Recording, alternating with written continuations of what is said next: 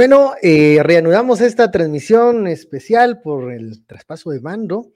Ya son las dos y media, nos acompaña, le saluda Ben Kenchin, me acompaña eh, Kike Godoy. Eh, continuamos en esta emisión especial. Yo me cambié, tenía mi guayabera de lujo, y me puse la camisa de combate. era para, el, para digamos, eh, el look de mañana, ahora ya viene el de, la, el de la tarde, a ver si no llegamos a la noche. Y, decía al iniciar esta, a reanudar esta transmisión especial, que son las dos y media, ya pasaron las 14 a las 14.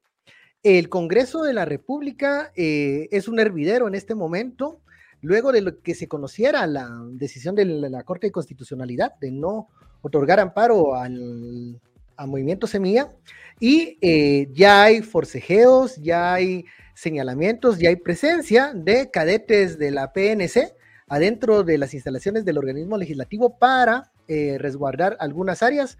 Hay eh, quejas de periodistas y de diputados electos de que dicen que se les ha limitado eh, el acceso a algunas instalaciones, algunos espacios del Palacio Legislativo. Y esas son las cosas. Así comenzamos esta, bueno, este momento de, de cobertura especial. Y Quique, luego del partido, ¿cómo quedaron? primero, antes de... sigue el partido, va ganando 4-1 ah, Real Madrid.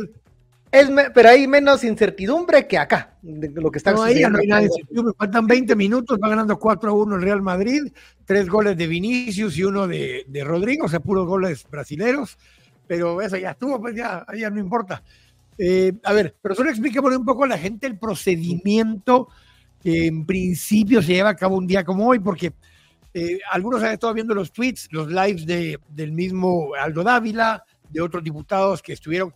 Esto, esto es una guerra de lives, porque entraban cuatro gentes y cada uno cargaba sus lives en la mano, su teléfono en la mano, cada uno eh, transmitiendo la información eh, de diferente ángulo. Y al final, a ver, explicamos un poco el procedimiento que sucede normalmente en casos como este. el 14 de enero primera cosa que sucede temprano en la mañana es que eh, hay una comisión que se hace por sorteo que tiene que validar que las credenciales que presentaron los distintos diputados electos puedan revisarlos y vean que viene su eh, documento que le dio el, TSE, donde los eh, declara eh, candidato, pues, diputado electo, que trae su papelería completa con respecto al tema. Si estaba el finiquito solicitado, pues traía el finiquito solicitado. Shirley Rivera dos veces cambió, modificó un poco el reglamento y que sí iba a aplicar y que no. En la elección pasada a dos diputados les dieron un amparo donde indica que si ya tenían eh, su finiquito del año 2023, o sea, del año 2019 en ese momento, no tenían por qué pedirles uno nuevo ni actualizarlo. En este caso, Julio Héctor Estrada justamente le hacen eso, solicita un amparo, se lo niegan. El argumento de algunos eh, oficiales de la CC es que no necesitaba, porque con el precedente que ya hay, no debieran rechazarse. El problema eh, es que ni siquiera hemos llegado a eso la comisión famosa que está revisando credenciales, que la preside Javier Hernández, diputado de un partido cancelado que ya se va, estaba Pepe de León también allá adentro, diputado de un partido cancelado que ya se va, Álvaro Arzú estaba allá adentro, había eh, varios otros diputados, había una diputada de Semilla también allá adentro, y, pero ni siquiera habían certificado, revisado ninguno. Álvaro Arzú da declaraciones que lo único que habían hecho era escuchar los distintos amparos y sentencias y resoluciones que han habido hasta ahora y por tanto ni siquiera habían empezado a certificar las credenciales. Ahora hay que aclarar, hay que aclarar que no esta comisión no califica los documentos, solo los, los recibe, digamos. Aquí hay, esa es la gran diferencia. Pongamos el ejemplo. quejándose. No, claro, pero pongamos el ejemplo que yo ponía de, lo de Mike Pence eh, hace unos años en el Congreso eh, en Estados Unidos. Él entra como presidente del, Senado, le toca en ese momento, presidente del Congreso, y lo que les toca es certificar la elección. Es un mero trámite. Porque ellos no pueden decidir que la elección en Iowa o en New Hampshire o en New Mexico no fue válida. Lo único que pueden hacer es decir, miren, si aquí está el papel, ¿por qué está puesto así? Porque hace 200 años llegaban a caballo desde diferentes estados a dejar la certificación de cada uno de los estados y pues solo verificaban que nadie la hubiera falsificado o estuviera truqueada. y, es un trámite que se realiza de 9 a 10 y media de la mañana, normalmente, cuando uno eh, pues está cubriendo esos, esos cambios de mando. Eh, no son más allá que trámites engorrosos, sí, pero un trámite nada más. Esto tiene una, un objetivo que pudiese tener diferentes lecturas, sobre todo porque el organismo legislativo, según lo que están eh, pues, eh, explicando algunos expertos, es que tienen hasta las 14 horas para darle posesión al nuevo presidente, al presidente electo. Eh, hay una discusión sobre ese tema.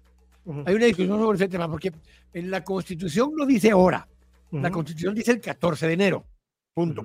Hay un artículo eh, transitorio de la, de la Constitución, que es el artículo 8 transitorio de la Constitución, que habla de que en esta primera ocasión, que era en el 86, dice que para a más tardar las 16 horas, a 4 de la tarde, las 16 horas del 14 de enero de 1986, o sea, dice la fecha exacta, deberá tomar posesión el Congreso de la República y el presidente electo y el vicepresidente electo y demás.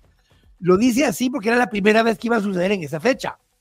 Eh, después de eso, la Constitución plantea la fecha del 14 de enero, no dice hora. Por eso algunos argumentan que realmente el presidente ya es presidente desde las cero horas con un minuto. Ajá, y que por, ende, eh, y que también pierden la calidad de diputados los salientes, o sea, que es otro, que es otro tema que se ha estado discutiendo porque lo de que entregues el cargo y lo reciba alguien es porque técnicamente no puede haber abandono del cargo.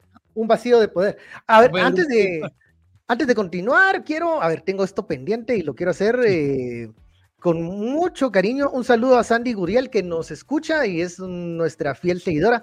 Eh, todos los días al mediodía y en esta ocasión que también no se está perdiendo la eh, transmisión especial del cambio de mando y gracias también a todas las personas que ya se están conectando a las diferentes plataformas en donde estamos eh, reproduciendo esta cobertura. Tenemos que decir que llegamos a tener más de 2.500 conectados simultáneamente en el programa de ah, la mañana. Así es, y, esto... Y esto va a seguir porque vamos a estar un, rato acá. Esto parece que se va a alargar. a, ver, la presencia de, efectivos eh, de las fuerzas de seguridad alrededor del, eh, Palacio Legislativo eh, tiene, entre otras, un objetivo. Se espera que lleguen integrantes de diferentes marchas que están apoyando a las autoridades electas. Ya nos están confirmando que hay algunas que se están reuniendo por la octava avenida, en un costado mm, del Congreso de la República, y que de momento, y que así se mantenga, eso es lo que nosotros deseamos y queremos, en un ambiente pacífico, eso sí, reiterando y defendiendo el voto emitido en las urnas el año pasado. Eh, lo tienen claro las personas que están en la marcha, pero también tienen claro que esta es una demostración pacífica de... y exigiendo de, la misma manera eh, que esta eh, sesión pues avance como se tiene programado y desarrollado. La presidenta saliente dice que ya están ubicando a los miembros de, las comisión, de la comisión para que puedan continuar esta certificación de autoridades, pero ya van tarde, ya, ya se ha Yo solo lo que digo es, el rey de España, en vez de estar aquí sentado en el Teatro Nacional, o tal vez todavía lo tienen en el Camino Real que está hospedado, eh, podría estar en, en, en, la final, porque la final se está jugando en Arabia, podría estar en la final de la Copa, de la Supercopa viendo al Real Madrid y al Barcelona y escogió venir aquí, fíjate. Cambió eh, pan por circo. Bueno, eh, a ver, hay algunas preguntas que nos envían ya eh, personas que se han conectado. Arquímedes dice, pregunta, ¿los responsables de estos diputados que integran la comisión que está revisando estos requisitos pueden ser denunciados por sedición? Esa es una pregunta. bueno, hay quienes dicen que incluso en este momento deberían de hacerse ya algunos eh, girar algunas órdenes contra estos, estos diputados, los salientes, pero eh, de momento el Congreso es un lugar en donde hay más incertidumbre que certezas.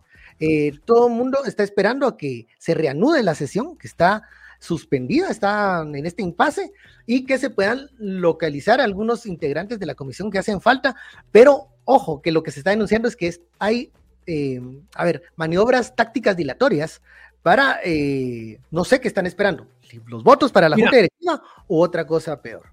Mira, eh, lo dijimos desde como el lunes o martes o miércoles, uno de esos tres días, cuando estábamos explicando los diferentes problemas que podían darse o escenarios que podían darse.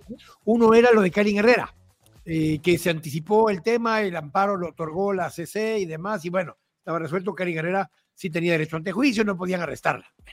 Después dijimos que iban a estar en este proceso de ver quién ganaba la elección con el objetivo de que quien ganara de parte de los golpistas podía tomar alguna de estas argucias y decir que no le daba posesión a Bernardo Arevalo y a Semilla porque estaba suspendido el partido, porque no existe el partido, porque no podían tomar posesión, porque estaban gordos, porque estaban flacos, porque había llovido, porque no había llovido, por la razón que se les diera la gana en ese momento. El siguiente paso fue, ok, yo lo planteé un poco como de duda, ¿y qué pasa si no hay quórum? ¿Qué pasa si no hay sesión? Porque el artículo 164, entre las atribuciones que le dan al Congreso de la República, es dar posesión y tomar juramento al presidente y vicepresidente y a los magistrados de las distintas cortes. E, el problema con eso es que eh, no está como una condición en la Constitución que para que el presidente pueda ser presidente deba tomar posesión. Ojo, pero sí está entre las atribuciones del Congreso. Entonces, algunos argumentan, y queríamos tener a don Aquiles Fallaste, pero ya no nos dio chance que se, que se conectara a estar eh, en tránsito, que iba en carro. Eh, algunos argumentan, Roberto Alejo también lo argumenta, lo argumenta Aquiles eh, Fallase, yo lo dije acá hace un par de días en el programa con vos, y es que técnicamente hay otra condición, y es que si no hay eventos, si no hay protocolos, si no hay eh, eh, investidura, investidura, no, no investidura, sino que investidura. Porque investidura fue la que hubo ahorita en el, Congreso, que se le embistieron. Investidas, ahí hubo embestidas de diputados. Aquí, hubo aquí estoy hablando de investida. Eh, da risa, porque mira, mucha, es que qué ridículo, pues, o sea, ¿cómo va a ser solo en Estados Unidos? Yo sí me hubiera imaginado con Trump que pasara algo así, pero ya no aquí, pues aquí ya estamos en un primer mundo, no como Trump y los magas que trataron de, hacer eso en el, en el, en el, Capitolio. En el, Capitolio. Es que, a ver, la lógica es que si no hay Congreso, entonces no pueden tomar posesión. De hecho, hoy por hoy, en este momento, los diputados de la novena legislatura, según el protocolo, siguen siendo diputados. Pero según la lógica, ya no son diputados porque ya, ya son diputados los nuevos. Pero si no les han dado posesión, si no los han eh, investido del cargo, ni los diputados de la décima legislatura lo son. Porque la otra teoría es, bueno, vámonos, dijeron los, los diputados actuales, los nuevos, los de la décima legislatura, para el teatro y le damos posesión allá a Bernardo Arevalo y que chinguen a su madre aquí los de la novena legislatura y ahí los dejamos aquí viendo cómo resuelven su problema. Ah, bueno, esto responde también eh, a las preguntas que, una pregunta que nos mandaba eh, eh, Gabriel, el usuario Gabriel dice, ¿qué pasa si se suspende la sesión en el Congreso? ¿Se puede o no se puede hacer esto? ¿Se puede suspender o no la sesión? Bueno, ya comenzó, digamos, la, sesión de la novena legislatura fue la que tiene que finalizar y dar por terminado, para que asuma, bueno, para que la dirijan estos diputados que van a darle juramento digamos, a los, a los nuevos. ahí comenzamos la, la sesión de, toma posesión de, de verdad. Ya llevaba 40% de avance. Y Álvaro Arzú, cuando lo entrevistaron después de la embestida que tuvieron los periodistas y los diputados de Semilla, dice que no habían ni empezado. Entonces, ¿cuál es? ¿O no han empezado? ¿O empezaron, iban por el 40%? ¿O son pajas y ninguno de los dos sabe de qué está hablando? Pues acordémonos que puede esto dar tiempo, esto puede ser un, un compás de tiempo que están utilizando para conseguir los votos, eh, la propuesta de, de, Sandra Jovel, que era la que estaba perfilándose, junto con la de la bancada Semilla, que la iba a presidir en ese momento Samuel Pérez. Hay que ver si esto también es un, es un tiempo que puede ser utilizado y aprovechado por ambos grupos para ver quién puede recobrar o recolectar más eh, votos en lo que se reanuda la sesión.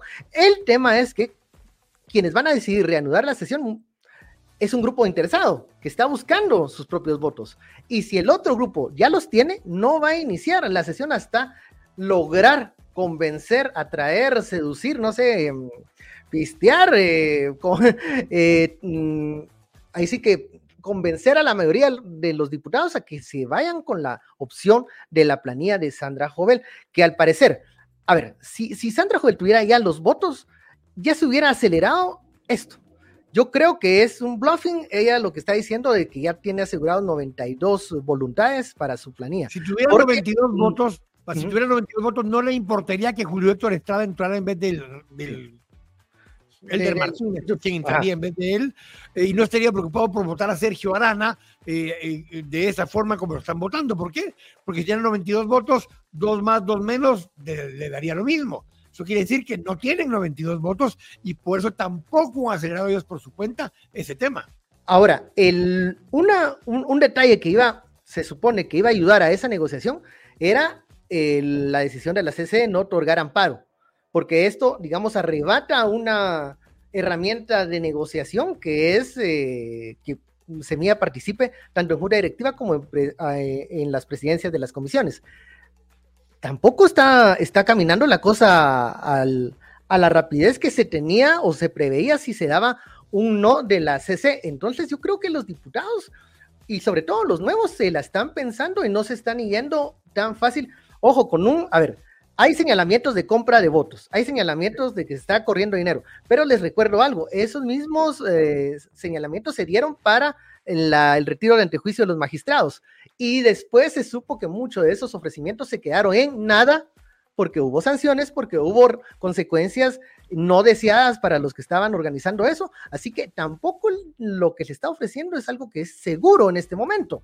Y ahí se lo estás ofreciendo a los nuevos diputados, y no, tanto a los viejos diputados. Claro, y que no, no tienen que, ver, que cuidarse de no machucarse la cola como los viejos que tendrían, digamos, ese incentivo. Hablando de incentivos, eh, a las 13 con 38, así es, a la 1 con 38 horas, arribó acá a suelo guatemalteco la delegación estadounidense, que va a estar, eh, pues, observando la transmisión. ellos sí sabían que a las 2 de la tarde no iba a ser la cosa ya les habían adelantado cómo iba a estar el horario, entonces digamos que doña Samantha y eh, don Brian Nichols y la demás gente, doña Norma también, no, pues ya vienen al momento de, de, la hora, la hora macabrona, decía Mario Taracena, porque cada día, cada minuto que está transcurriendo incrementa la presión sobre lo que va a ocurrir o, lo que se va a desarrollar para más tarde en el Teatro Nacional.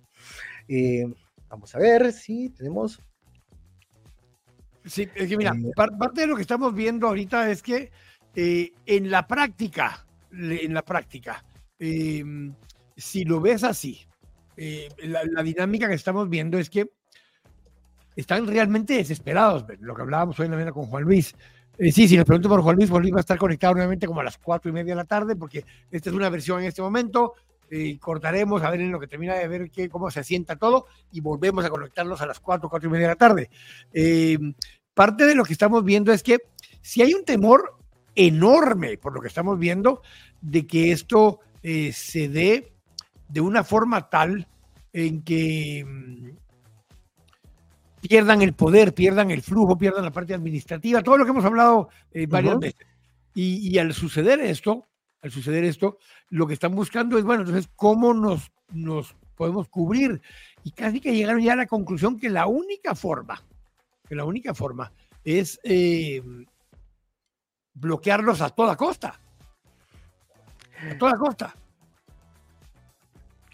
Eh, el pero esto va a tener algún, algún final satisfactorio, no lo creo, porque eh, tendrían que jugársela el todo por el todo. O sea, mm, a ver, la junta directiva puede ser un tema menor en comparación a interrumpir la transmisión de mando del presidente electo. Pero eh, si están en este momento metiendo toda la carne al asador para no dar posesión a algunos diputados incómodos, para eh, desconocer a la bancada semilla ya con el espaldarazo que les ha dado la CC, eh, van a irse por lo, van a irse por lo último, van a irse por, por todo. Y ahí es donde creo que tanto Sandra Jovel como en su momento Alan Rodríguez tienen todos los ojos de la gente encima de ellos. Hay, hay gente en las calles que ya se está comenzando a congregar. Incluso en las redes sociales hay muchos eh, usuarios que ya están comenzando a decir, bueno, vayamos al, al, parque, vayamos a, la novena avenida eh, ya estarán las miradas de organismos internacionales. Ayer lo mencionaba el, representante de Relaciones Exteriores de la Unión Europea, lo que puede, eh, las consecuencias que pueden sufrir aquellos que estén obstaculizando. Y esto obviamente no es una discusión de, de, una integración de junta directiva, es obstaculizar el siguiente momento, el siguiente, la siguiente fase. Ahí enmarca en lo que estaba mencionando ayer el señor Borrell, en que hay gente que está queriendo torpedear la toma de posesión. Eh, y torpedear, mm, ¿para qué? Yo creo que la misma CC que hace una hora, hora, hora y media mm, dio esa negativa al amparo, pudiese también en este momento eh, Edgar Ortiz nos, adelantaba que iban a estar pendientes para ver la debida ejecutoria del, del tema del amparo que ellos habían presentado, eh, ellos podrían darle por, dar por terminado esta espera y obligar, ordenar que se sesione, que se elija junta directiva, pero que eh, inmediatamente después se le dé eh, posesión al presidente electo. no, no sé si lo van a, si van a querer limpiar lo que hicieron hace unas horas los magistrados de la CC, pero creo que ellos pueden frenar este, esta espera y esta incertidumbre que en el Congreso se está manejando, donde nuevamente nos están diciendo diputados electos que no se pueden movilizar por las instalaciones del Palacio Legislativo. La prensa dice que no pueden cubrir porque los están dejando aislados en algunos espacios y donde han llevado hasta este momento cadetes de la PNC para resguardar las reuniones secretas que está haciendo eh, esta comisión de que revisa eh, la papelería y que debería de ser solo un trámite y no deberían de calificar quién entra y quién no, según lo ha dicho la misma CC en resoluciones anteriores. Eh, esperemos que eso, que eso suceda en, estos momentos. En unos minutos nos va a acompañar don Martín Toc, que es un expresidente de, de 48 cantones. Eh, se va a incorporar por acá eh, aquí, aquí mismo, aquí en la, mesa, en la mesa donde yo estoy, dijo aquel, se va a incorporar aquí con nosotros para conversar un poco acerca del tema. Eh, y, vamos a, eh, vamos a tratar de conversar acerca de también lo que está sucediendo con los líderes que vinieron de los grupos ancestrales desde de los diferentes municipios y departamentos del país y lo que está sucediendo en este momento en el Congreso y cómo lo están midiendo o evaluando. Hablábamos en la mañana que habían dejado hasta una plaqueta, ahí te recuerdas, eh, para, para, ver qué, qué, duraba más, si, si Consuelo o, la, o la placa. Sí, justo, justo. Eh, sí, con un par de personas que estamos conversando para que se conecten, están ya o en el teatro o adentro del Congreso, como nos pasó con, con Ferdi, y no tienen buena señal, o está saturada las señales de los distintos eh, celulares. En el, en el, enlace anterior les comentábamos que habían algunas eh, quejas de eh, periodistas que estaban esperando ser trasladados al Centro Cultural Miguel Ángel Asturias. ese traslado finalmente ya se realizó, se realizó sin mucha demora, pero sí con varias digamos, varias revisiones de parte de los diferentes círculos de seguridad, eso se entiende. Ahora nos envía, según el medio Ruda, que periodistas siguen a, esta hora sin poder ingresar al Teatro Nacional. Esto fue posteado hace, hace, como 10 minutos. Eh, dice que la seguridad no ha dejado ingresar a los periodistas eh, y no se puede cubrir el ingreso de delegaciones internacionales que van a participar en el, en la, en el acto de cambio de mando. Esta es nuevamente una queja de, de, colegas que han estado asignados, que se fueron asignados hacia, para cubrir esa localidad ese evento, pero que tampoco se les ha dado acceso al lugar, a las instalaciones, para comenzar ya algunas coberturas, algunas imágenes, fotos y, tomas de los eh, representantes de las diferentes delegaciones que ya están en Guatemala para presenciar el cambio de mando. Eh, al parecer la desorganización es, entendería yo, no, no es, eh, no es una casualidad, sino parecía. No, hay personas que sí me indicaron que están en el teatro, pero no llegaron con a, la sala, no ingresaron a la sala. Sino que eh. ingresaron ya a la sala con invitación de parte de la, de la organización. Eh, eh, de hecho, si vos ves algunas tomas que hay ya desde la novena, ahí frente al Congreso, hay policía, hay eh, algunas personas, algunas, te digo, bastantes personas eh, como manifestando ahí frente a la novena, al Congreso, y eh, desde ahí están también algunos liderazgos que han estado dando seguimiento a lo que ha pasado. estamos intentando, además de que venga don Martín Toc acá con nosotros, vamos a intentar que algunos de los que están en esas en esos espacios puedan venir y compartir aquí con nosotros eh, a conversar con nosotros aquí en línea.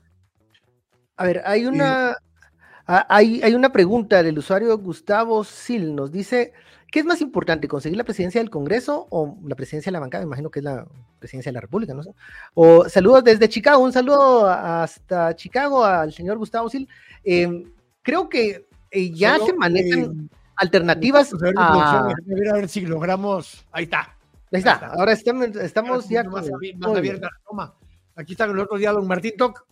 Martín ha, estado, la verdad que eh, bastante tiempo, ya hace dos años, eh, este es el segundo año en que salió él de la presidencia de 48 cantones, tienen una, voy a decirlo así, una, no sé si es norma o pacto o acuerdo, en que quien va saliendo del puesto, pues no se vuelve beligerante ni está participando porque se, respeta la institucionalidad de lo que es 48 cantones. Martín Toc fue eh, presidente de 48 cantones en el año 2022. 21. 21, en el año 2021.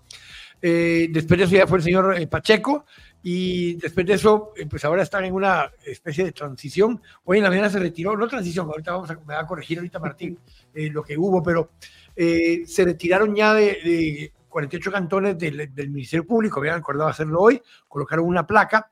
Yo le quería pedir a Martín que, que, nos hablara un poco justamente acerca de eso, ese proceso que se ha vivido de estos liderazgos y cómo en lo personal ha visto lo que está pasando hoy en el Congreso de la República. Martín, buenas tardes, bienvenido. Pues eh, gracias, don Quique. Pues aquí creo que estamos en una etapa, como le dije a Bencho la vez pasada, siempre la veo positiva, aunque me pongo nervioso con todo lo que se vive pero creo que hemos aprendido un montón de elementos. Hay cosas que nunca uno sabía, el tema de presupuestos, de cómo la elección de las cortes, cómo se, se, se mueve. Y esto nos están dando una escuela, literalmente es un proceso de una escuela que, que a todo mundo han dado generando y, y la gente en las redes sociales se está informando, está conociendo. Y yo por eso ahora veo con optimismo el futuro, en el sentido de que va a estar buenísimo el 2027 porque la gente va a ser más cuidadosa con su voto, va a aprender de todos los procesos y todas las instituciones públicas, desde la acción de la Corte Suprema de Justicia, la, la CC, todo tiene, va a tener importancia, ya no es un asunto, bueno, ya solo... Pero, pero será Martín que por eso mismo, y ya se dieron cuenta los políticos actuales, que o se aferran al poder ahorita o se jodieron. Lo que pasa es de que ya no creo yo que tengan poder. Es que eso del, del concepto de aferrarse, ¿aferrarse a qué? Simplemente hoy ellos saben que algunos diputados ya fueron electos y van a tomar posesión y ya, eso les corresponde a ellos. Ya es un asunto que ya no le encuentro como sentido eso de aferrarse y, y quién los va a sostener, va a ser la pregunta. Entonces, ¿quién va a decirles, bueno, yo voy a dar la vida por ustedes para que se mantengan? No creo, es decir, estamos ya en una etapa que para mí ha sido muy, muy importante del hecho de que la gente ha estado muy comprometida luchando y, y, y, me agrada verlo y creo que, por ejemplo, ver a la gente en, en, la noche venirse de lejos para dormir es increíble, es increíble. Martín, Martín, pero ¿crees que el grupo que se ha sentido afectado, el, el grupo perdedor, por así decirlo, está entusiasmado con la democracia? Pareciera que eh, lo que ocurrió hace unos meses no les gustó porque no están aceptando los, las reglas del juego democrático. A veces se gana, a veces se pierde. O sea, ellos estaban bien con la democracia si ganan o si ganan sus cuates, pero cuando no, no les parece y no les gusta eh, el, juego democrático. Eh, van a querer este grupo que hayan elecciones con un electorado cada vez más informado, con mayor criterio, o van a buscar formas para seguir ahogando y socavando la democracia? Es que son los ciudadanos los que han entendido que realmente es el poder, porque el concepto de la democracia, que el, el, poder reside en el pueblo y el pueblo se lo delega a algunos representantes, entonces ahí no me pierdo yo. si, si tomamos literalmente la, la, lógica de la descripción, ellos no son perdedores ni ganadores, simplemente cumplen con un periodo que fueron electos, cumplieron, muchas gracias, se pueden ir, porque es algo que siempre he dicho, es distinto lo, privado, porque te pertenece, tuyo, entonces lo voy a perder, pero el asunto público, tú sabes que fuiste electo por, uh, por cuatro años, cumples, terminas, y si hiciste un buen trabajo, obviamente eres electo nuevamente por, por, la gente que va a creer en ti. Creo que esa es la ventaja de la democracia y por eso convergen dentro del, ¿cómo se llama? Dentro del Congreso gente de derecha y de izquierda, porque cada quien va a tener su grupo de electorado, gente que va a sentirse identificado con tus conceptos. Pero yo creo en esa parte más importante del hecho de que se jugó al sistema es decir, se, se, trabajó, se acompañó al sistema, se hizo las votaciones, la gente sigue creyendo en el sistema y ahí está, los resultados, ahí están, nadie los puede ahora discutir. en unos minutos vamos a intentar que también se conecte don Carlos Barreda, estamos hablando con él, él es en teoría un diputado, pero fue electo como diputado para la CEN, y estamos en esa transición, en ese proceso donde, donde es un poco complejo entender cómo están. Hemos estado en contacto con varios diputados actuales de distintas bancadas y todos nos dicen dos cosas. Una, que salen muy malas señales del Congreso porque está muy saturada la señal. Y dos, eh, que están en sesiones, están en reunión, están eh, analizando, están poniéndose de acuerdo diferentes partes para poder salir de esto. Ya Carlos Barreda está eh, conectado. Si lo invitamos también ahí a que se... Bueno, bueno, ¿cómo estamos? Nos escucha, eh, diputado, diputado Carlos Barrera, bienvenido a esta transmisión especial de Por favor no se enoje. Hemos visto que integrantes de diferentes bancadas, de la bancada vos, también han estado eh, pues protagonizando algunos momentos ahí en el, en el Parlamento. ¿Qué está pasando? Esto, a ver, usted ya ha pasado otras tomas de posesión, otros, otras transmisión de mandos. Estas cosas son trámites, pero hoy... Está cortando un poco. ¿Me escucha? Se cortó. No, se le está yendo un poco la señal ahí a. Tal vez, Carlos, tal vez, Carlos, si lo ponemos sin cámara, sin cámara, solo con el audio. El audio, ajá. Solo con el audio, Carlos, eh, tal vez ahí. Se y, la, y, la señal va a estar más difícil en unos momentos cuando más gente se congregue alrededor del organismo legislativo. Vamos a ver cómo. De hecho, un par de personas que iban a conectar que están ahí justamente alrededor me dicen que, eh, que no tienen buena señal, por eso no se han podido conectar desde ahí con nosotros. A ver, eh, vamos a esperar que, que haya, se vuelva a intentar, que se vuelva a conectar el, diputado, mientras continuamos yo entiendo, Yo entiendo tu, digamos, optimismo viendo para adelante. Y, me parece eh, muy bien el concepto y entender de que la gente está como despertando, como más que despertando, conectándose. Y aquí entra la parte demográfica. Entre la edad de 18 y 40 años en el área metropolitana, eh, éramos ya, éramos ya el 40, éramos porque por Martín, porque Martín tiene menos de 40, eh, menos del, son el 40% del, del padrón. Dentro de cuatro años, casi a nivel nacional, el 40% del padrón va a estar entre 18 y 40 años. Entonces, si esos jóvenes empiezan a conectarse, se siguen empadronando, porque hay dos millones que no están empadronados, y se involucran, yo comparto ese optimismo, pero hay un montón de, de sí pasa, sí pasa, sí pasa ves esa conexión, tú has estado caminando mucho en el país, yendo a reuniones con distintos actores y sectores, ¿cómo ves ese entusiasmo y ese ambiente con todo lo que está pasando? Yo veo que hay como tres conexiones importantes. La primera es a los guatemaltecos que están en los Estados Unidos, que empezaron a observar de aquí la importancia de participar e incidir en el campo del país en el tema político. Es decir, ellos empiezan a decirle a su familia, entérense, infórmense de lo que pasa. Y entonces empiezan a influir ya no solo económicamente, sino decirle a la gente que hay que participar. Ya en, el tema de las comunidades es el hecho de que hoy ves tantas autoridades indígenas apareciendo que han estado ahí trabajando siempre y que han empezado a tener un rol muy importante en esta coyuntura. Es algo que se ha venido construyendo desde los pueblos, cada uno desde su esfuerzo, y hoy vemos los resultados. Y eso creo que eso te marca una, una oportunidad. Y luego cuando vas a las regiones de los jóvenes, los jóvenes sí están informados de lo que pasa en el país. La gente está conociendo, la gente está interviniendo y creo yo que esto va a ser algo mm, natural para empezar a fluir ahorita.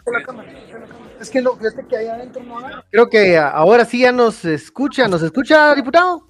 Ahí sí, Sí, sí, perfecto. ¿Me escuchan ustedes? Sí, este, te- lo, lo estamos eh, lo estamos viendo ahora. Eh, Sí. Aquí está Eh, Martín también con nosotros, está Ben Keiching y, y Quique eh, Godoy. Eh, Carlos, tal vez ponemos un poquito al, al tanto cómo estás viendo el ambiente ahora. Tenemos mensajes de que se está calmando un poco el ambiente y que van a reanudar la sesión solemne. Eh, correcto, mira, eh, el problema fue la Comisión de Calificación de Credenciales. Se integró una serie de partidos que ya están cancelados, de diputados que no se reeligieron, de diputados que no representan eh, ciertos bloques legislativos, eh, no sabemos con qué fines. Eh, aparentemente, ningún diputado tiene ningún problema para tomar posesión. Eh, en discusión sabemos que sería claramente la discusión más fuerte el tema de Julio Héctor Estrada, ya que le retiraron el, finiquito el día de ayer. Eh, y la otra discusión, pues eh, seguramente iba a ser el tema si Semilla asumía como partido político los diputados o en calidad de, diputados independientes. Sin embargo, se comenzó a trazar la sesión y el fin era eh, dar tiempo a buscar votos, porque este grupo de partidos, de gente que está aglutinada en el pacto de corruptos, no tiene los votos para ganar la junta directiva y anda buscando cómo convencer, ofreciendo, no sé, eh, puedan ofrecer ellos, eh, pero pareciera que eh, estaba nuevamente el mercado de compra de votos en el Congreso. Entonces no llevaba un fin de atrasar para buscar los votos y eso desesperó ya. Y, y primero a puerta cerrada, la prensa secuestrada en el palco, en el palco de prensa sin poder salir.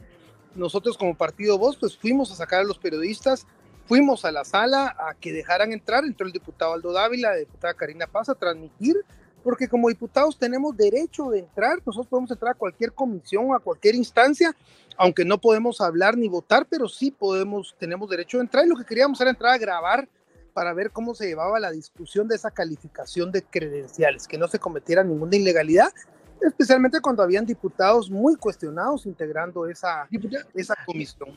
diputado, eh, a ver, sí, sí se nota que hay mm, una merma de votos en la propuesta de Sandra Jovel porque no han iniciado sesión y no han, no han querido avanzar o agilizar eh, el programa que se tiene contemplado para hoy. La pregunta es, ¿tiene usted alguna información si la propuesta de Semilla, incluso sin contemplar a los diputados del movimiento Semilla dentro de Junta Directiva, se ha estado, se ha comenzado a, a negociar algo, se ha comenzado a ver esa posibilidad de una junta, una propuesta alterna que pueda congregar los 81 votos, aunque no estén ellos, los de Semilla, No, como no, en de este momento, en este momento, pues se mantiene la planilla. Eh, lo que tiene el Congreso es una opinión, una opinión jurídica, una opinión jurídica eh, del Departamento de Asesoría Jurídica del Congreso que no es vinculante. La, la decisión de, de, que ellos puedan integrar planilla o no la tiene el Congreso de la República y no una opinión jurídica. Eh, se quiso meter un amparo que, que creo que no se los dieron para tratar de blindar el tema, pero no hay ninguna orden eh, porque el partido está suspendido, pero no está cancelado. Y muchos partidos en el Congreso han estado suspendidos N cantidad de veces y eso no significa que se cancele el partido que cancelaría tu afiliación política. Tu afiliación política, aunque el partido esté suspendido, si piden ahorita el registro de ciudadanos y, y preguntan por qué partidos están afiliados, ahí van a aparecer todos los diputados de, de Semilla y por quién fueron postulados y por quién fueron eh, adjudicadas las, eh, las curules. Entonces, e- ese es un abuso de autoridad, es una treta para decir que, que no puedan integrar eh, junta directiva. Pero ese es el Pleno quien lo decide y será el nuevo Congreso. Si Semilla tiene los votos en el nuevo Congreso, pueden ganar la junta directiva e integrar junta directiva. Y el que no esté de acuerdo, pues que vaya a poner sus recursos de amparo o sus acciones legales y que sería lo que corresponde, pero no hay ningún impedimento para que puedan participar en la Carlos, elección. Pero justamente en esa línea, Carlos, la, eh, eh, el hecho de que la comisión permanente haya sido la que decidió denominar suspendida a la bancada de Semilla, viola la misma ley del organismo ejecutivo porque no está dentro de sus atribuciones suspender Correcto. a Semilla.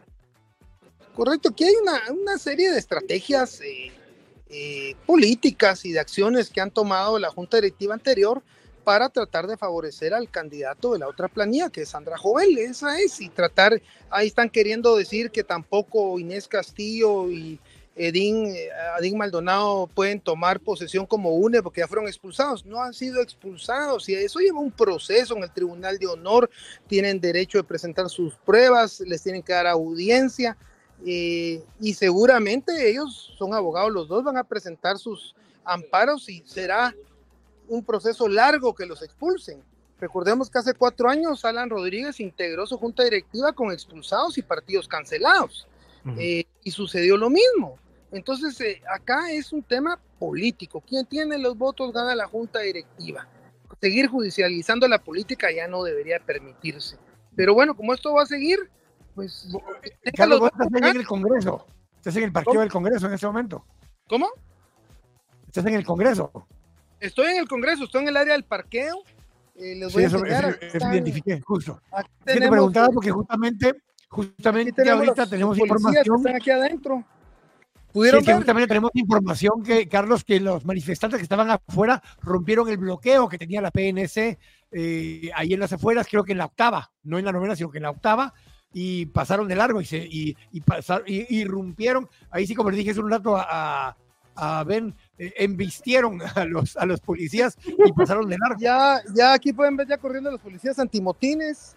Eh, sí, ya, irrumpieron, están pacíficos, pues, y es un derecho ciudadano. Esto, la gente se está desesperando porque el Congreso no responde a, a respetar los resultados, pues, y a darle tomos- toma de posesión a Arevalo de los diputados electos. Eh, aquí eh, ya son tretas desesperadas, y no tiene sentido. y Hay actos delictivos que han cometido algunos trabajadores del Congreso, agredieron al diputado Jairo Flores, al diputado Orlando Blanco, los agredieron ahí y eh, eso no se puede permitir. La policía quiso entrar al hemiciclo, que tampoco puede entrar. Eh, la policía no puede tocar a ningún diputado, este es otro organismo de Estado y estaría cayendo en sedición, en actos contrarios a la Constitución. Aquí van a ver, miren, aquí pueden ver cómo corren los policías ya, están queriendo ir a la puerta, no sé con qué fin los están llamando. Eh, pudieron observar, ¿verdad? Se, se observa. Sí, sí, vimos cómo corrían, pero siempre con cuidado por ahí en los Sí, sí, alrededores. nos- vamos siempre a- estamos ahora que vas a ser, diputado del Congreso, de repente puedes operar como, como eh, Aldo. eh, Aldo, Aldo. Aldo. No, Aldo Ávila, ¿cómo quedé está? sin batería, por eso ya no pudimos tener el enlace, pero aquí estamos vos, qué bueno. Aquí estamos todos, mucha, y aquí estamos eh, en esta batalla política. Aquí, miren, miren ustedes, ahí están metiendo, eh, moviendo las rejas, están echando candados y moviendo las rejas acá en el Congreso. ¿Pueden ver? Se está dando una encerrona como sucedió en septiembre de... El, el problema es que ya no voy a poder salir. Bueno, incluido usted. ahí. No, vamos, a tener que, vamos a tener que tomar posesión eh, desde aquí al Parlacén porque eh, pues no, no creo que pueda salir y, y no puedo incumplir con mi mandato constitucional de entregar el cargo y darle juramentación al nuevo Congreso. Esa era una pregunta que, que estábamos haciéndonos acá en la transmisión. El- no se puede dar vacío de poder, no puede darse un, un espacio donde no haya eh, asumido una nueva autoridad. Eh, ¿qué, qué, qué, mm, qué alternativa hay si este impasse continúa, si eh, los diputados que están obstruyendo esto continúan eh, deteniendo la... Habemos, una buena cantidad de diputados del Pleno de diferentes partidos que ya no se reeligen y hemos comenzado a platicar de aglutinarnos en, al centro del Pleno y de alguna manera dejar constancia que estamos en el Pleno, que estamos cumpliendo con nuestra responsabilidad constitucional. Y bueno, podríamos llamar a asesoría legislativa, levantar acta y darle nosotros toma de posesión a los nuevos, si la junta directiva no se aparece, con los que estemos. Porque en la, en la forma, por ejemplo, eh, usted sigue siendo diputado en este momento porque no, no entra Ya la hay, otra. ya hay bombas acá, pero son juegos pirotécnicos. está alegre, Eh, está alegre. bueno, sí, esperemos que sigan siendo juegos pirotécnicos. Sí, ya, Eh, ya hay Pero- bombas. Los Escuchan, chinflines que son ilegales en Guatemala. Mire, la gente está celebrando, porque la gente está celebrando, pero también está molesta que estos corruptos.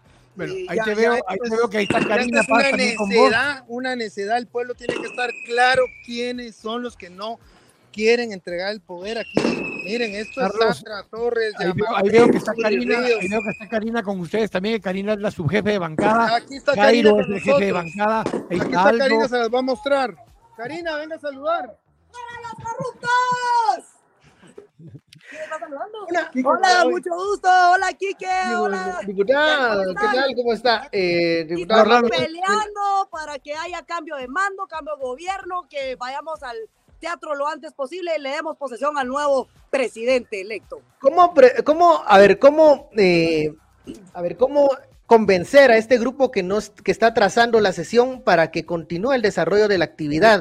Eh, Esto es parte del plan. Aquí ya se están ya se cometieron delitos. Sedición. Los diputados salientes ya cometieron el delito. Son las tres y cuarto de la tarde. No han revisado un DPI y un, un, un plástico del Tribunal Supremo Electoral de 160 personas. Por favor. Esto nunca había pasado antes. Que nos den posesión a la décima legislatura. Votemos por la Junta Directiva. ¿Por qué no nos dan posesión? Están negociando los votos para la Junta Directiva. Y no los tienen. Y no los tienen. Por eso nos tienen acá. Queremos que nos den posesión a la décima legislatura, nos queremos ir al teatro y darle posesión al nuevo presidente.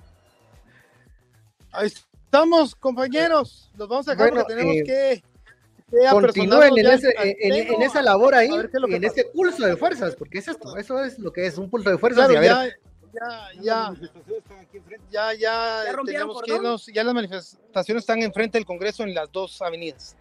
oh, ok. Gracias, Carlos, por haber tomado el enlace. Gracias a Karina, a Jairo, a Orlando. Gracias a los diputados desde el interior del Congreso de la República. Gracias. A- Aquí, aquí Carlos. les quiero contar que tenemos resguardar a Catalina Soberanis. Que lo salude. Ah, la, Hola, Doña Catalina, un, un saludo, la primera Ah, mujer presidenta del Congreso de la República, hizo historia, muchísimas gracias. ¿Cómo, Acá cómo ve está. esto? A ver, un buen, un, un buen augurio es eh, que está empezando el gobierno así un poco, un poco Así. con, con bastante movimiento, pero ¿qué, ¿cómo espera que termine esto? Pues yo espero que como este día termina a las 24 horas antes de que termine, pues el nuevo gobierno tome posesión como lo ha resuelto la Corte de Constitucionalidad. Entonces hay que seguir Gracias, eso. Catalina. Muchas gracias. Catalina. Bueno, Pues, para servir. Muy bien, ya vieron. Gracias, Carlos. Aquí hasta refugiados. Porque... Cuando Un diputado, ahí fuerte te vamos abrazo a a, ustedes, un fuerte abrazo. te va- te vamos Claro. a contratar de reportero del equipo. De enlace, de, de enlace en el organismo legislativo. Bien, Gracias, diputado. Gracias, Carlos. Pero con cuidado siempre. A ver, eh, voy con Martín aquí ahora otra vez de regreso porque estamos hablando del optimismo. ¿Cómo viste a Aldo, a Carlos Barreda, a eh, Jairo Flores, estaba también Orlando Blanco, estaba Karina Paz? Ahí están los cuatro diputados de voz que sientan. Uno de ellos ya no es diputado, que es eh, Aldo. Otro de ellos pasa a ser diputado para la CEN, que es Carlos Barreda. Y estaba Catalina Soberanis. ¿Qué te dice esas tomas que viste ahorita en el Congreso? Pues los veo ellos con, con el respaldo de la población, los veo seguros, los veo así decididos solo y tienen la lectura clara de lo que está pasando y creo que ese es un, un punto de, de desesperación de lo que hoy encontramos y lástima, ¿no? Porque al final eso creo que eh, eso nos da la muestra de la importancia, insistimos, de que hay que elegir personas que realmente respondan a las demandas del país y que se vayan a conforme a ley. Es decir, y eso lo que creo yo que siempre se dice que este país debiera ser demócrata y, y al final vemos que los que debieran de ser los primeros en enseñarnos a nosotros y, y se dicen son los patria de los, ¿cómo se llama? Los padres de la patria, los que deben de enseñarnos los tiempos y todo eso del famoso orden constitucional y son los que lo rompen. Yo no sé qué así como sorprendido, pero creo que verlos a ellos con ese espíritu y, y creo que hay mucha gente muy valiente que ha salido en, este- en esta temporada, diría yo, gente valiente en- durante después de la de la primera vuelta hemos visto gente que es muy valiosa, que la gente ha salido con, con un espíritu fuerte. Pero, pero dentro de esa gente, Martín, está 48 cantones, está alcaldías indígenas de, de Sololá, de, de Quiché, de el gobierno plurinacional de Huehue, las alcaldías indígenas de, de Reu, el La parlamento- Betania. ¿Qué le decís? La Betania. Sí, es que hacer la que financio yo, dice. Así que, mira, eh, ¿qué, le, qué- qué le decimos a esa gente que está viendo esto el día de hoy eh, con respecto a lo que pasó, a lo que está pasando el día de hoy y a lo que debiéramos esperar del gobierno de Bernardo, Bernardo Arevalo?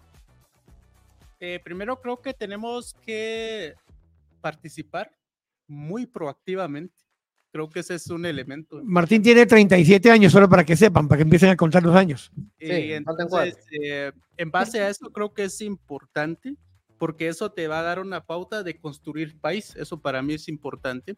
Y de alguna manera ese concepto de, de que todos nos tenemos que conectar, pero con, con esa salvedad que de alguna manera valdría la pena en un futuro, de que los diálogos fueran abiertos, así como puntual, ¿no? Públicos. públicos, así públicos, y que la gente cuando hablemos de ese concepto de negociación sea realmente lo más sano. Es decir, si la- el concepto de la negociación debiera ser, bueno, voy a dar esto y voy a perder esto, porque así es Sí. para mí el, el concepto, pero cuando dice vamos a negociar, pero pierdo yo todo y uno gana, entonces creo que es una parte muy importante. Entonces yo creo que más que el otro, el tema del optimismo es el trabajo que viene por delante, mucho trabajo por delante desde todos los temas. Es ver el tema del gobierno, tiene una tarea titánica porque hay una alta expectativa, no solo de, de- de la, ¿cómo se llama?, del marco legal, sino del tema de infraestructura. Hay una gran demanda social de ver cosas congruentes. Lo que no sabemos ahora es cómo nos van a responder durante los tres, cuatro meses, pero creo yo que también ayudará mucho que los ciudadanos también seamos como muy obedientes, no sería como obedientes o respetuosos del marco legal.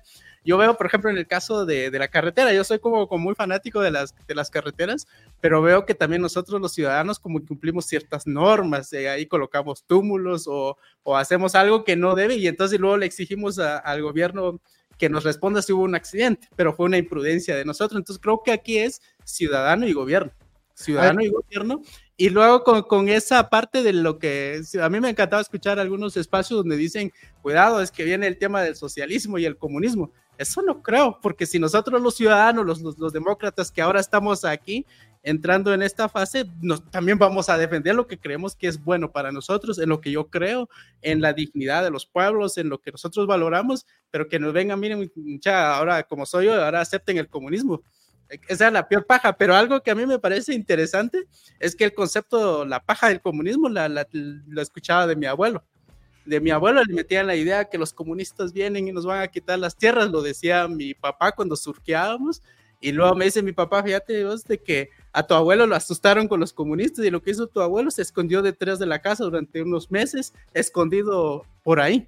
Y luego cuando ya escucho el, lo que dicen ahora y uno se queda así como sorprendido. Quieren asustar, nos quieren asustar nada más. Podríamos estar en una época ya de inteligencia artificial, pero todavía estamos ahí rebuscando. eh, en esas conversaciones. A ver, un, una pregunta, Martín. No, espera, espera, es que en vez de estar en inteligencia artificial, estamos en estupidez natural, pero bueno. y, vaya, si no, y ahí está, ahí está en el Congreso algunos de esos exponentes. Pero bueno, a ver, a ver.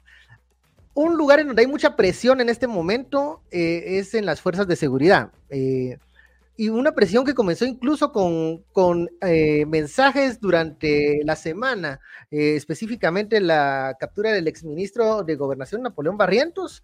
Eh, algunos eh, analistas lo leyeron como un mensaje hacia las autoridades encargadas de la seguridad en estos momentos para eh, que no sigan la línea del exministro y sean más contundentes respecto a acciones que pudiesen tomar en algún momento, algún desalojo de una manifestación, o una protesta o reprimir algún tipo de movimiento ciudadano. Eh, pero yo quisiera preguntarte, Martín, ¿qué mensaje le podemos dar a los eh, elementos de, de, las fuerzas de seguridad que durante buen tiempo, durante muchas manifestaciones de octubre y de noviembre, eh, ellos no eh, reprimieron a la ciudadanía? Eh, se dieron cuenta en algún momento que, que, el movimiento ciudadano no era por una cuestión antojadiza o por una vía violenta, sino que era exigiendo el derecho y el respeto al voto. ¿Qué se le puede decir a, a los elementos de seguridad que están siendo presionados por algún, por algún grupo para contener a los ciudadanos en, en algún momento y que y evitar que caigan en esa trampa de utilizar eh, la fuerza como una medida para reprimir a los ciudadanos? Pues eh, primero creo que yo estoy muy agradecido con la forma que ellos estuvieron durante el proceso desde, desde octubre. Eh, vimos que hubo una, hubo una, ¿cómo se llama? Una solidaridad que a mí me impresionó porque al final los policías son los que sufren más porque son los que están expuestos en el sol y, y nadie se pregunta si van a tener que comer durante los turnos que les corresponden y creo que ellos como guatemaltecos, ellos aspiran a un mejor país y yo creo que ese es algo que ellos lo tienen clarísimo y creo que un buen gobierno que empiece a funcionar también nos va a beneficiar a todos. Yo siempre he visto que el policía aspira a, ¿cómo se llama?, a mejores condiciones laborales, a mejores instalaciones. Cuando uno va a una estación no encuentra eh, lugares cómodos para ellos y creo que eso es una tarea que nos compete a todos y el tema es que tengamos claro que aquí ya tenemos nuevo gobierno. Creo que eso al final es esto, ya no es, ya no es la fase de mira qué vamos a hacer porque va a seguir, no, aquí ya tenemos nuevo gobierno, solo como dijo Alin, tranquilos.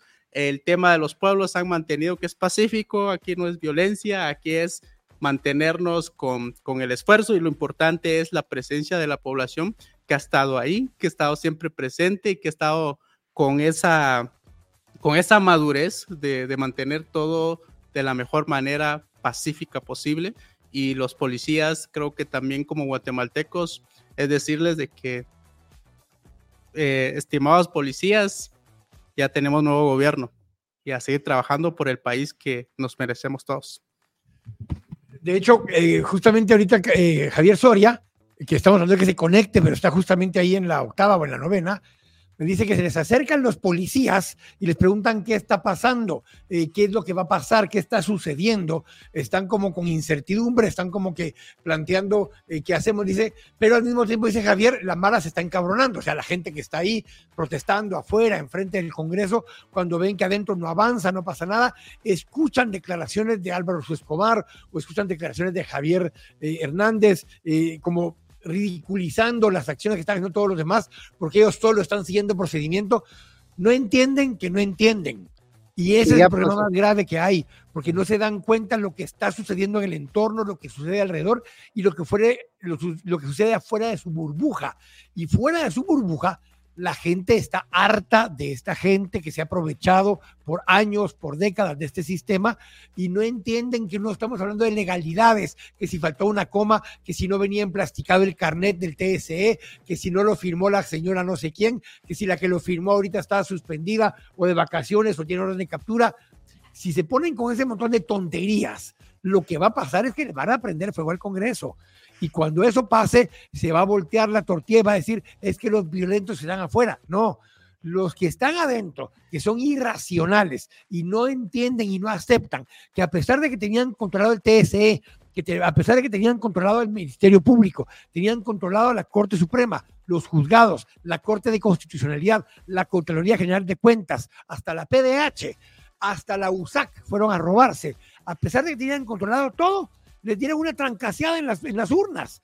Y eso es lo que no entienden y no aceptan. Y al no entender y no aceptar esto, están desesperados viendo de qué otra forma mantienen el control, ven. Y eso es parte de lo que estás viendo, lo que estás viviendo y lo que la gente que está involucrada, la gente que está intensa y la gente que vino incluso de los distintos eh, puestos alrededor del país en autobuses desde anoche, que durmieron en el portal del comercio, que estuvieron ahí, esta gente en su momento dice, ¿y entonces qué está pasando? Tanto hablaban de república, que los ignorantes, que la cultura, que la señora, ¿cómo decía la, tu amiga? La, cultura, no, la ignorancia la riqueza de, de Guatemala. No entienden que ya no los quieren, que no quieren que estén ahí, que se vayan. Pero yo creo que también es una a ver, lo voy a decir así coloquialmente, una huevonería, porque eso no quieren hacer su tarea, su trabajo. A ver, a ver, ganar, perder elecciones es lo constante en las democracias. ¿Por qué? Porque a veces eh, se entiende el sentir ciudadano, a veces no. Pero cuando no se entiende el sentir ciudadano, las agrupaciones políticas se ponen a trabajar, se acercan a la gente, cambian de cuadros, rectifican en políticas públicas, en declaraciones y en apuestas. O sea, se hace un, se hace chance, pues, se llega a trabajar. Se trata de, recuperar la confianza de la gente, no con eh, solo eh, cosas eh, materiales, sino que con ideas, con propuestas, con un futuro mejor y van y tienen que cambiar y tienen que hacer eh, acercamientos incluso con diferentes sectores. Eso es lo que se hace en una democracia consolidada, porque perder elecciones pasa todo el tiempo, siempre hay un ganador y siempre hay un perdedor. Pero como decía Martín, o sea, eh, aquí eh, yo creo que lo que no han entendido es que tienen la mentalidad de perdedores. Es diferente, o sea, que, que ellos solo quieren estar en el puesto sin siquiera esforzarse por mantenerlo, por tener la confianza de la gente. Incluso se ganaron todas las instituciones, pero perdieron el voto popular y eso es lo que nos los llevó a estas medidas desesperadas que estamos viendo hoy. Según el diputado de Movimiento Semilla, en un post, eh, Ronald Lochaeta, dice que ya se retomó la sesión para darle posesión al nuevo Congreso. Dice que se recobró la calma y que está bajando la tensión que había en el ambiente. Esto es lo que menciona eh, el diputado, sin me podrán eh, confirmar si ya está de nuevo la transmisión de la señal del canal del Congreso para ver si si ya está avanzando en algo esta sesión ya retrasada, ya por dos horas, tres horas va.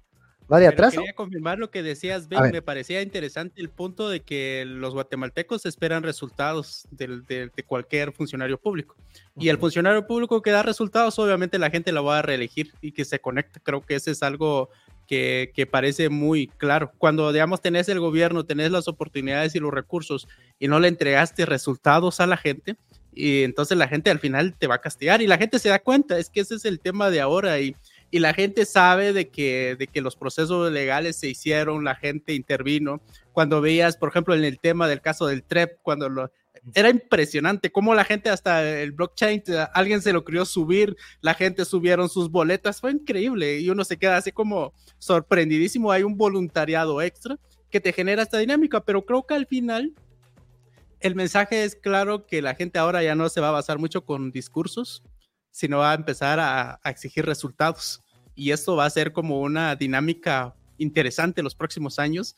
Y es, y es un modelo, creo que de alguna manera o lo observamos del país vecino que la gente se está fijando de lo que está haciendo, digamos, el gobierno del país vecino de El Salvador. Entonces la gente anda imaginando, entonces, ¿cuándo vamos a tener nosotros un gobierno, funcionarios que empiecen a entregar resultados? Obviamente no conocemos bien la, ¿cómo se llama? La coyuntura del país, no vivimos adentro de El Salvador, pero la gente está haciendo como su referencia. Entonces ya hay un, una forma de medirnos a nivel regional. Antes solo hablabas de Europa, de Estados Unidos, y entonces era tu, tu marco. Ahora ya tienes a alguien cerca que está ahí subiendo sus proyectos enormes y entonces la gente, ¿y nosotros qué? Si somos un país más grande, un país con más recursos, ¿cuándo vamos a ver un, a que sea un estadio de última generación, ¿no? y entonces creo que es, es, es, interesante todo lo que está sucediendo y hay que conectarlo un poco con lo que está pasando con el país vecino, que ya es un referente para nosotros. Una democracia de resultados que le llaman. Eh, finalmente, que, que, se, que se priorice la política pública y no el favor, no el, negocio particular y no eh, los intereses eh, sectoriales. Como dijimos al inicio, negociar es algo bueno.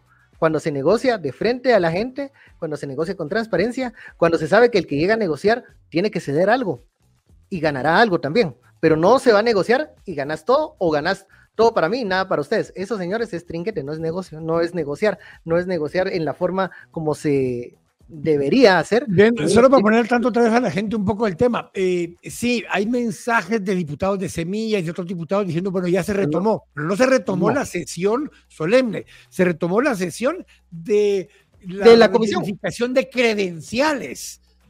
Tienen que revisar las credenciales que nunca lo hicieron toda la mañana, están en este proceso en este momento, cuando eso termine, en todo caso, tomará posesión la décima legislatura, que es el Congreso, y después de eso, después de que ya terminaron eso, entonces pasan a la, elección de junta directiva, y después de la sesión de junta directiva, pasan a la toma de posesión en el Teatro Nacional. Yo creo que el rey se va a ir antes de eso para ir a celebrar la Supercopa allá a Madrid. Forma en la que incluso se intenta tratar de hablar con los manifestantes que se encuentran al frente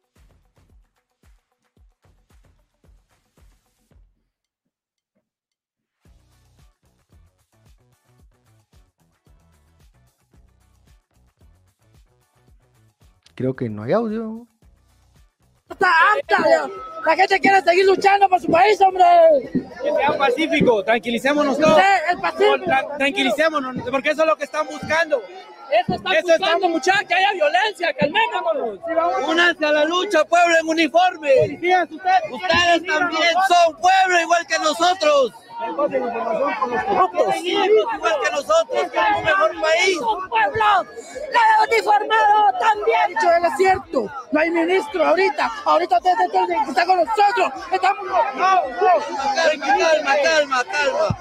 Calma, calma. Queremos pasar, queremos pasar, queremos pasar, queremos pasar. Que abran el paso, que abran el paso. ¿Cuál es el miedo? Que abran el paso. ¿Cuál es el miedo? Nosotros no, no venimos armados. Que abran el paso. Nosotros no venimos armados.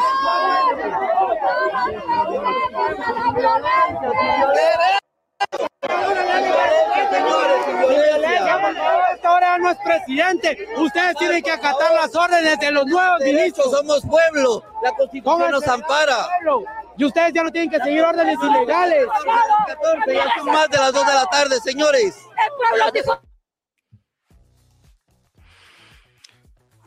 El ambiente que se vive afuera del Congreso, ¿no?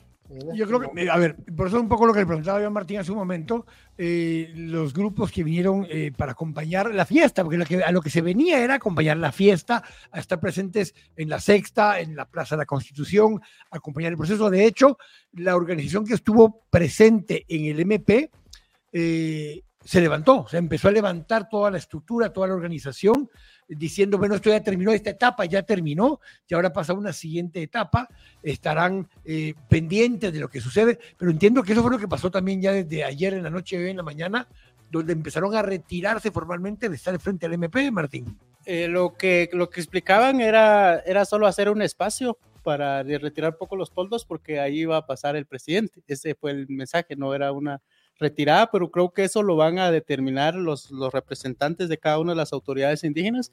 Y algo que, que me queda a mí, digamos, como claro y resaltar en este espacio es que las autoridades indígenas están ordenadas, vienen en plan pacífico y cada quien conoce a su gente y por lo general ahorita los que están son las autoridades, es decir, son nuestros representantes.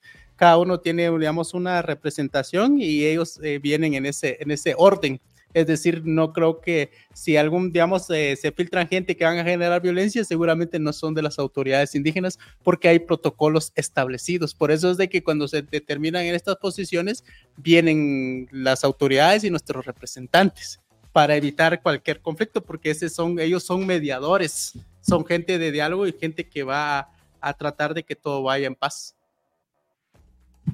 Ven, el, el parte del proceso, a ver, eh, parte de lo que estamos evaluando y estamos viendo es que aunque empieza a avanzar nuevamente en el Congreso, eh, todavía están en la etapa de eh, revisar credenciales y demás. Eh, les dijimos desde la mañana que tendríamos varias cápsulas como esta. Esta de la mañana fue un poco para ver cómo iniciaba el, el- el paquete en el Congreso. Hubo problemas, siguen habiendo problemas. En este momento retomaron el proceso en el Congreso un poco presionados y forzados por la nueva legislatura, porque en la mañana tenían aislados a los de la nueva legislatura, ellos irrumpieron, embistieron la, la sala donde estaban supuestamente viendo el tema de credenciales, eh, fueron a poner un poco eh, presión para que esto avanzara de una mejor manera. En teoría se está retomando esa parte, ahora retomarla no quiere decir que lo van a hacer respetando la ley, sino que en principio pueden todavía estar siendo, eh, eh, digamos, selectivos en a quienes van dejando que entren o quienes no. Lo que sí es claro es que ya pasaron las 2 de la tarde, no hubo toma de posición según estaba en la agenda, ya van a ser las 4 de la tarde, e insisto en este tema, el artículo 8 transitorio de la Constitución que explicaba cómo proceder eh, específicamente el 14 de enero de 1986, decía que a más tardar a las 16 horas debe entregarse el poder. Pero ese era un protocolo que estaba en el artículo transitorio. Ese no está en los vigentes, no forma parte de la, de la Constitución. La Constitución en sí solo habla del 14 de enero. No habla de hora, no habla de lugar, no habla de forma. Solo explica dentro de las atribuciones del Congreso de la República que le corresponde al Congreso, como Congreso, darle posesión y tomar juramento del presidente y vicepresidente y los magistrados de las distintas cortes. No dice cómo, cuándo, dónde, a qué hora y de qué forma debe ser ese protocolo. Eso lo deja abierto a la ley electoral y de partidos políticos. Vas a la ley electoral y de partidos políticos y no dice un carajo. No dice horario, no dice forma, no dice cuál es el juramento que se debe leer. Lo dejaron en blanco, o sea, no, no dice absolutamente nada de eso. Entonces, es el tipo de cosa que quedará como pasó con lo del tema del antejuicio de Karim Herrera. Eh, la Corte de Constitucionalidad, en un amparo provisional, decidió que sí tiene derecho a antejuicio Karim Herrera y que no la podían arrestar mientras no hubieran hecho el proceso de antejuicio. Eh, es una interpretación, porque eso no lo dice la ley de antejuicio, es una interpretación. Lo mismo sucede con este tipo de temas. Dentro de los requisitos para tomar posesión no está el tener un finiquito. No existe. En la ley de probidad sí lo dice. Y en la ley electoral y de partidos políticos dice que para ser candidato se debe tener. Pero para tomar posesión, presidente, diputado o alcaldes, no dice que debes tener un eh, finiquito. La ley de probidad sí indica que para funcionarios públicos, para tomar posesión, deben tener un finiquito, no deben tener demandas contra el Estado y una serie de condiciones adicionales. Esa interpretación ha sido un poco ligera de parte de la Corte, porque lo único que han dicho es que en el caso de Carlos Mencos, por ejemplo, y Lucas Hernández Mac, que en paz descanse, dijeron que el finiquito que ya tenían del 2019 era suficiente para tomar posesión, que no requerían actualizarlo ni que fuera del día de hoy, como lo está pidiendo la, eh, la Comisión de Credenciales actual. Eh, esos dilemas, eh, ven, son los que vamos a seguir viendo en las próximas horas. La idea hoy, en este momento para nosotros era interrumpir ya la, la, el programa en este momento, dejar que avancen un poco los temas, porque no hay mucho más que podamos decir mientras avance el tema de credenciales y volver a conectarnos, no sé, cuatro y media, que habíamos quedado, poder reconectarnos a las cuatro y media para una siguiente avance, ver cómo va en ese momento el, el Congreso de la República, si ya terminaron esto. Así que creo que lo vamos a dejar hasta ahí. Le agradezco mucho a Martín, a Martín Toque, que se vino a, reunir aquí, se, se, unió aquí a la transmisión eh, físicamente conmigo acá eh, en, la, en la señal, eh, al equipo de producción. Creo que pasamos otra día de 3.000 conectados hoy durante, la, durante el programa y la idea sería, nos vamos y en 45 minutos más o menos regresamos para ver cuál es el estatus. Creo que en el regreso tendremos la oportunidad de conversar con Juan Luis eh, nuevamente, creo. que estamos en creo que la oportunidad se podía conectar, ya se podrá incorporar él, pero en todo caso le dejo a Martín para que nos deje, algún comentario final. Mirar. Pues si no, yo creo que se, hay que seguir, seguir, digamos, informándonos, conectar con todo lo que pasa en el tema del país. Creo que es la parte más importante que, que desde los distintos departamentos empezamos a darnos cuenta de la importancia de nuestros diputados. Es que, insisto, digamos, elegimos, pero no nos consultan. En el momento de la votación dicen que van a representarnos, pero cuando toman decisiones la toman a la ligera. Creo que es un punto muy importante que ya debemos de, de ser como más eh, críticos, participativos y tenemos cosa buena por delante. Viene trabajo muy intenso y yo espero que dentro de cuatro años podamos ver cosas logradas, pero siempre y cuando ciudadanos y gobierno trabajando juntos. cuatro años va a tener 41, Martín. Ya, está, para ministro, ya Martín ahora está para ministro, está para diputado, está para otra cosa. No, no, ahorita no. Ahorita no. Ahorita no tranquilo. Para ninguna de las cosas. Déjelo madurar ahí. No, lo que pasa es que mejor sigo ahí como en, sigo enojándome mejor, más tranquilo. Ah, ah, Se sigue enojando y no enojando a la gente. a ver, antes de irnos, solo quiero cerrar con una. Yo, yo estoy viendo esto, señales de desesperación y de, y de debilidad. Eh, la diputada electa Sandra Jovel eh, hace ocho minutos ha denunciado que grupos de diputados dicen estar siendo amenazados por eh, representaciones diplomáticas, que por eso es que no se ha podido ya votar, pero que ella sigue teniendo los votos. Creo que se está desmoronando esa, esa alternativa. Estos, estas declaraciones ya son declaraciones que generan, creo yo, la misma desesperación, pero el tiempo sigue avanzando y como decían los diputados de voz, eh, bueno, al parecer no quieren reiniciar porque no tienen los votos. Y si no tienen los votos, la otra alternativa es más probable que sí la pueda, eh, pueda llevar a buen puerto. Eh, vamos a interrumpir la programación, volvemos en una hora, más o menos. En 45 minutos más o menos, que serían las cuatro y media, se incorpora Juan Luis Font con nosotros a esa hora y veremos qué nueva información tenemos ya en ese momento. Así Tal que, vez, tal vez ya está, ya está algo ya más cocinado en el Congreso, hombre. Ojalá. Bueno, los dejamos en brevemente y volvemos eh, en una hora. Nos vemos.